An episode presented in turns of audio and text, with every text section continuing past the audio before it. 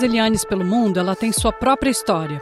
A história da Eliane, que você vai conhecer daqui a pouco, é única, porque envolve medo, tráfico de drogas, prisão em um país estrangeiro, tentativa de suicídio, cumprimento de pena e um sentimento de culpa tão forte que a aceitação de tudo o que aconteceu ainda é o maior desafio na vida dessa mulher.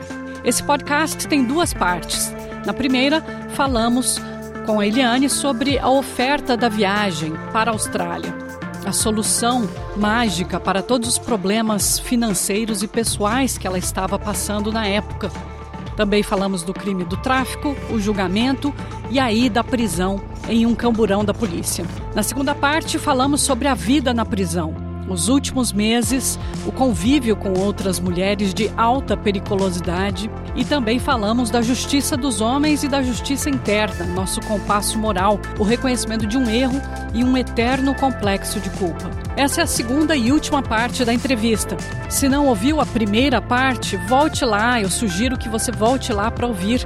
Pode fazer o download do áudio tanto na sua plataforma favorita, ali estamos como SBS Português, ou direto da nossa página sbs.com.au português, onde você também vai encontrar fotos da prisão do complexo penitenciário onde a Eliane passou quatro anos.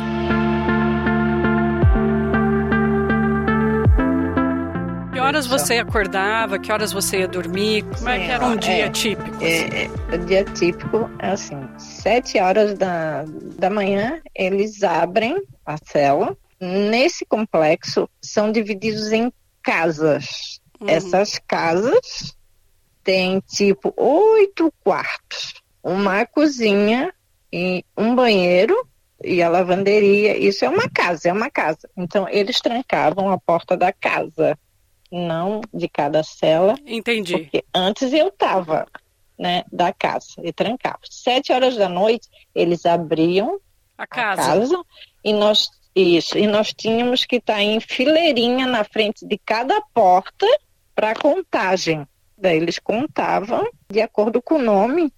Eles viam que, ah, não, tá certinho, tá oito pessoas, blá, blá, blá, blá.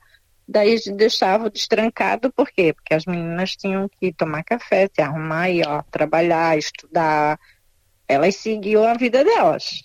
Aí chegava ao meio-dia, aonde estivesse, por exemplo, se eu estivesse no trabalho, se eu estivesse no colégio, se eu estivesse aonde a penitenciária também para tudo, porque eles fazem uma outra contagem, eles contam e tu tens que ficar paradinha, todos os oficiais contam cada um num lugar diferente e depois é liberado. Aí fica tudo normal. Às quatro horas da tarde, de novo, esse mesmo processo de contagem. Uhum. E depois às sete da noite, onde eles te trancam na casa. O seu quarto, entre aspas, fica sempre aberto, porque aí você tem acesso à cozinha e ao banheiro. É isso? Sim, isso. Casa está trancada, mesmo. mas o teu quarto e sim. o das outras sete mulheres fica sim, aberto. Sim, sim, sim. Embora eu trancava sempre meu quarto, né? Hum. Por quê? Você tinha medo das suas colegas lá? Apavorada. Sua... Tinha. Por mais que elas me tratavam super bem, eu não conseguia confiar em ninguém. Tanto e quando... que a brasileira dizia, por que que tu tranca? Por que que tu tranca? Eu não conseguia. Era automático assim. E quando você diz assim, umas iam trabalhar, outras iam estudar, é tudo dentro, com aulas dentro da, da prisão, é, da complexo. Que Sim, tipo de trabalho era oferecido lá? Tinha costura, onde que eu trabalhei três anos na máquina de costura, eu fazia, confeccionava as bolsas dos oficiais. Tinha umas que faziam cortinas, roupas, tinha área de culinária, tinha bastante coisa dentro da prisão para trabalhar. Mas tinha meninas que não trabalhavam. Uhum. Não, não queriam, não, cada um, cada um, né? Uhum. Mas a maioria delas sim, trabalhava, estudava, e os cursos eram um monte de curso, secretariado, telefonista, um monte de curso mesmo, um monte, um monte. Eles oferecem muita coisa boa em relação a estudo, eles te incentivam muito nesse sentido para quando for na rua, para a rua, por ter já um amparo, né? Já Uhum. saber para onde tu vai trabalhar, ter, né? E também tinha academia. Isso que foi o ponto essencial para mim. Eu passava muitas horas na academia, sozinha dentro da academia, mas passava muitas horas totalmente desequilibrada. Então eu botava Fazendo minha exercício. frustração é para fora fazendo exercício. Tanto que quase 78 quilos eu passei para 60 de Nossa. tanto que eu ia na academia. Para mim, era um, mentalmente, era o que estava me fazendo bem. Foi uma válvula de escape, Ah. De escape, vamos dizer, é. né? Uhum. É, foi uma válvula de escape. Porque tinha muitas brigas dentro da prisão, muitas, muitas. É mesmo? muitas. Porque ali é só mulheres, né? Hum. E muitas namoravam uma com as outras. Uhum. Então, por causa de ciúmes, por causa disso, daquilo, elas se avançavam e era aquele banzé. Tanto que essa brasileira, ela até arrumou uma namorada. E, e ela dizia, tá, tu não gosta de menina? E eu dizia, não, não gosto de menina. Mas assim, ó, cada um, cada um, né? Fazer. Às vezes até uma, uma tentativa também de proteção, né? De sim. se aliar com uma é, outra pessoa. né? isso, isso. Aí eu dizia assim, ó, se depender disso, então tô ferrada. Porque Porque eu não gosto de É, mulher. Né? É. É, eu disse pra ela assim, até pela minha idade, assim, ai, não, não. Eu Sim. queria que você me falasse nesses quatro anos de prisão aqui na Austrália, os dois momentos na sua vida. Um eu acho que você já falou. Eu queria que você me falasse o, o pior momento, o momento mais triste. Pode ter sido a sua tentativa de, de suicídio, né? De, De se matar. Foi, foi, foi, foi, sim. E um momento de, Sim. de esperança, de alegria, talvez o seu último dia. O pior foi quando eu tentei me matar, né? Porque foi o único telefone. Foi a primeira vez que eu falei com meu filho. E ele disse que hum, tem que me controlar para não chorar. Ai, difícil falar isso. Foi quando ele disse que. Quando ele disse que tinha perdido tudo e não tinha ninguém, estava sozinho. Sabe? E não tinha com quem ficar. Ele era de menor. E aquilo acabou comigo. Acabou. E, e daí eu tentei me matar. Disse, ah, deu. Ah, já respirava fundo para de chorar. Isso é. Ah, Quantos anos ele tinha? né? 15. Né? Apesar dele ter 15, tu dizia assim, ah, não é uma criancinha pequenininha, mas assim, ah, ele era totalmente dependente de mim. Ele só estudava, né? E eu não tenho família. Eu não tenho pai, não tenho mãe. Só tinha tinha meus irmãos, mas desde a da, da morte dos meus pais eles tinham se afastado. E, e ele tinha um padrinho, mas logo nessa época meu irmão estava com câncer terminal já, então não estava podendo apoiar ele. Uhum. O pai dele, que era Preso? do meu primeiro casamento, né? Então toda aquela situação eu eu disse pronto, o que, que vai ser do meu filho, cara? Eu acabei com a vida do meu filho né? Aí já estava naquela culpa. Aí eu me desmoronei. Aí eu disse, ah, perdi realmente. Se tinha pouca vontade de viver, aquilo, sabe? Desmoronei de vez e tentei me matar. Que eu estava tão fora de mim que. Ai, né? Mas que Deus não queria. Então, e, e eu tinha que passar por tudo aquilo, e eu passei. E te falar, a hora, vamos dizer, um momento menos né, que eu comecei a. Eu disse assim, não, pelo menos, né? Foi quando eu comecei a aprender o inglês e já estava perto de eu vir embora. Né? Já estava faltando uns seis meses. Ah, e também esqueci de dizer, assim, aos pontos, assim, essenciais das voluntárias, né? Que são entre Alba e muitas outras que me apoiaram dentro da prisão. E foi essenciais também para minha recuperação. Sem elas eu também não teria conseguido, porque eu não tinha nenhuma visita. Então, para mim, ter a visita delas para conversar, né, um apoio, poder falar o português, poder receber um carinho, um abraço, aquilo foi muito importante. E nesses seis meses antes de voltar, foi seis meses antes de voltar para o Brasil, foi uhum. que eu estava, vamos dizer, meio adaptada. Uhum. foi ali que eu comecei a estar meio adaptada. Daí eu recebi a notícia do meu irmão, que daí ele tinha morrido de câncer, né? Eu uhum. não consegui me despedir dele, mas já estava perto de eu ir embora. E uhum. aquilo foi o meu momento, vamos dizer, de mais alegria, entre aspas, né? Mas foi isso. De, de vir Depois... embora, né? A notícia de que você estava é, perto de vir embora. Isso. Apesar isso, da notícia isso. ser mais, mais uma vez, né, com isso. gosto amargo, porque é, você não viu seu irmão. Né? Isso.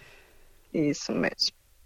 Quando que você foi liberada, assim, que falaram, olha, você vai sair dia tal? Eles fazem um terrorismo disso, vou te contar. Oh. É, seja, é, sim, né, porque a gente passa por um monte de entrevista para ver se tu tá adapta para vir embora. Tu tem que escrever uma carta. Aí, apesar de eu saber o inglês, eu não sabia escrever, falava muito mais do que escrevia. Sim, escrever se expressar em inglês. um absurdo. É, é. Então, eu disse, meu Deus, e eles disseram que eu era obrigada a escrever aquela carta. Uhum. Eu disse, Santíssima, eu comecei a pirar. Eu disse, eu não vou saber escrever, eu não vou embora. Eu tive grandes amigas dentro da prisão. Também conheci pessoas maravilhosas, pelo menos para mim foram essenciais, apesar do que elas fizeram. Também cada uma fez.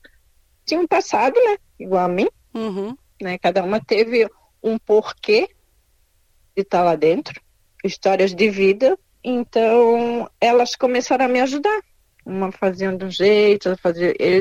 Tentaram me ajudar na elaboração dessa carta. Uhum que há também uma análise assim de é. como você passou esses quatro anos na prisão, né? Porque às vezes detentos, principalmente homens, eles causam briga, entendeu? Tem um histórico assim de não trabalha. O juiz pode dizer não, teu comportamento ainda não te garante a é. saída na sociedade agora. Eu nunca tive nada que desabonasse, eu nunca fiz nada, nada de errado sim, realmente. Sim. sim. E, e, isso eles, eles sempre questionavam, dizendo assim, ah, pô, tu, apesar, apesar de não saber o inglês, tu seguia todas as regrinhas, tu fazia tudo direitinho, não tivesse nenhuma briga, não tivesse nenhuma confusão, tu foi top, né, no meu comportamento. Mas, claro, eu era apavorada, só vivia. Eu não, é, não me misturava, vivia assim, bem isoladinha. Eles marcaram comigo assim, ó, bem no dia do, da minha saída, nunca me esqueço. Eles disseram assim, ó, amanhã tu vai embora. O bode força um dia antes de eu ir embora. Um dia antes, porque eles disseram que eu tinha que receber o telefonema do bode força para dizer que eu estaria liberada. Eu nunca me esqueço que eu estava trabalhando e a minha cabeça, meu Deus, não recebi o telefonema, não recebi o telefonema, eu não vou embora. Não... Daí a oficial responsável dizia para mim, calma, Eliane, calma. É assim mesmo, calma. Uhum. Tu não tem nada para eles dizerem que não vão te mandar embora. Uhum. Que o teu comportamento é exemplar, não vai ter como eu disse, ai, sei lá, eles já fizeram tanta coisa comigo que não era para fazer, vai saber. eu vou dizer que eu tenho que ficar mais um tempo aqui. E aquilo me apavorava. Eu disse, e aquele dia parece que não passava. Né? E eu lá no trabalho, que deu...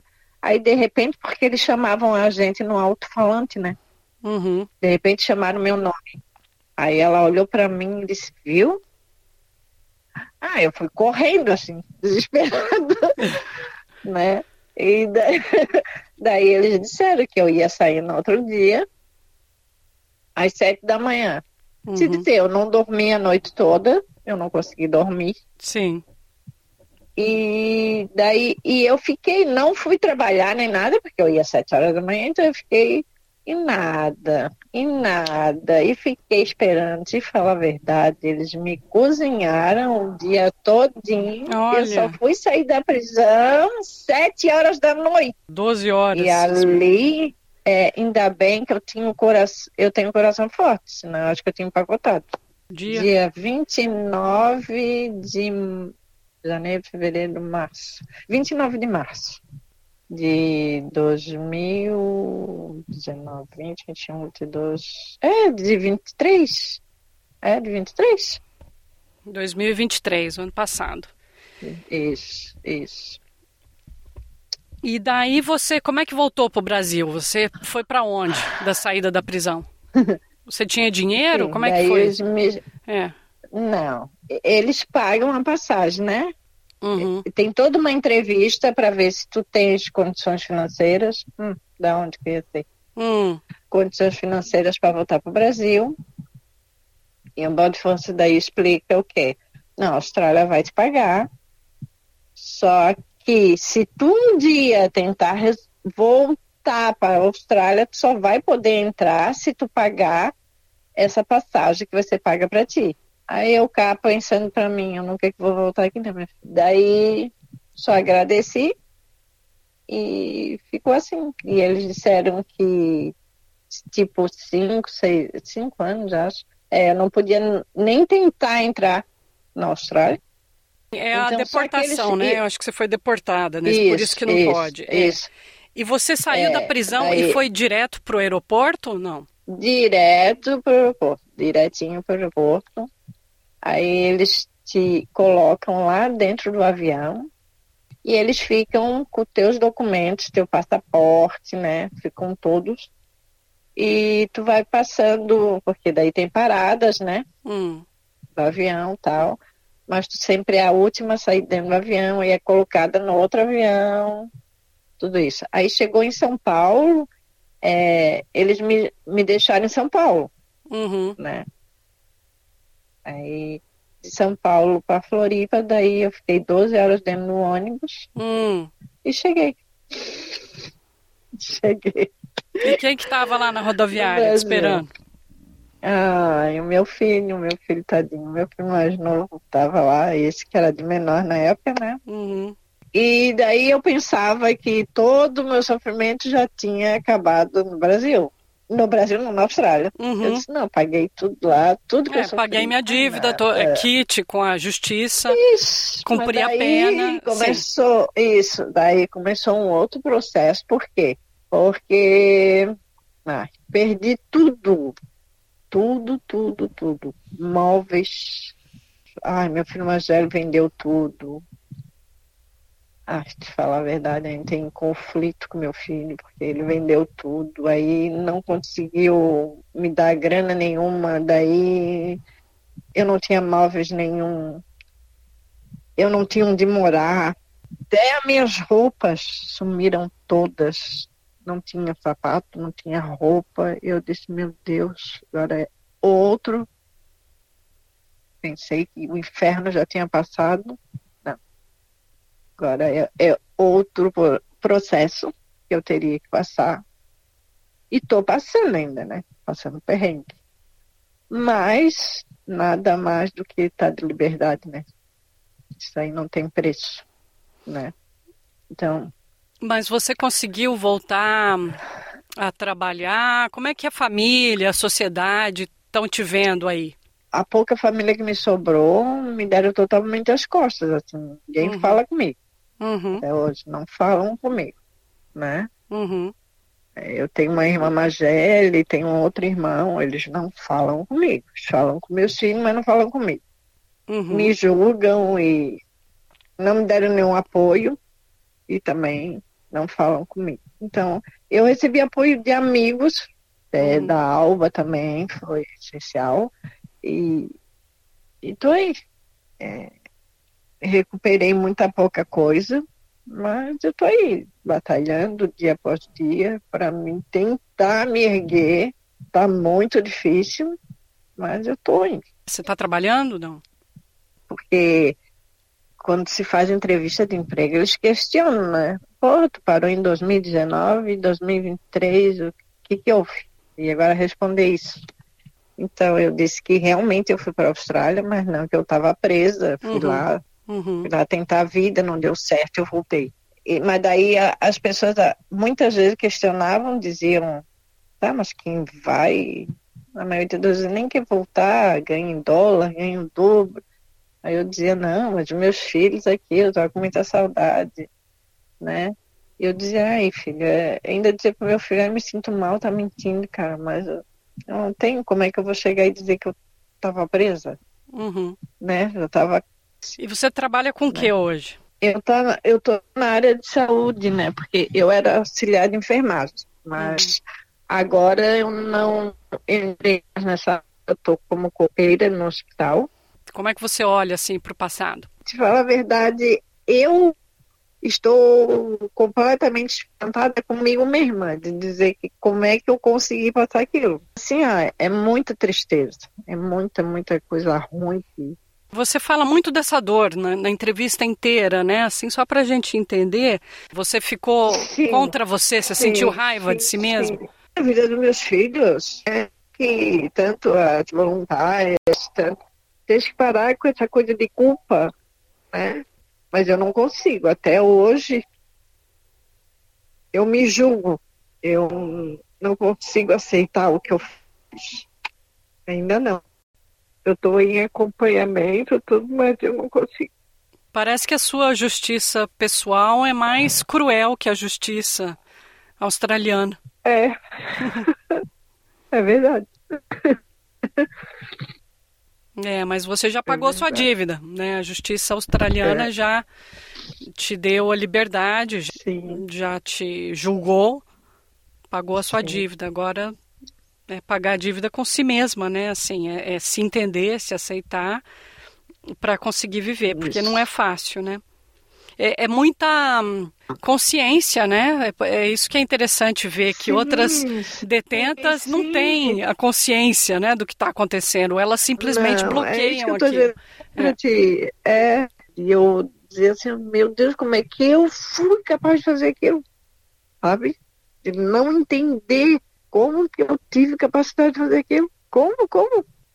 Eu destruí a minha vida, destruí a vida dos meus filhos, essa recuperação está sendo muito difícil e eu podia ter negado. Eu podia ter saído fora, eu podia ter feito de uma outra forma, mas na hora o desespero, né, me fez. Eu estava doente, realmente depressiva, com tudo aquilo em cima da minha cabeça, né? Muitas responsabilidades só para mim. Foi isso. É isso que eu tenho para falar. Qual que é a sua mensagem, então? É, primeiro, né, não confiarem né, nessas saídas milagrosas, que isso é um, uma mentira, que não há saída milagrosa, pelo contrário, né? Não existe saídas milagrosas desse jeito aí, né? Pelas drogas, hum, isso aí realmente assim confiar nessas pessoas assim totalmente dispostas a te ajudarem sem mais nem menos, te, te mostrando um caminho mais fácil possível. Não, o caminho tem que ser difícil mesmo, doloroso, a gente tem que lutar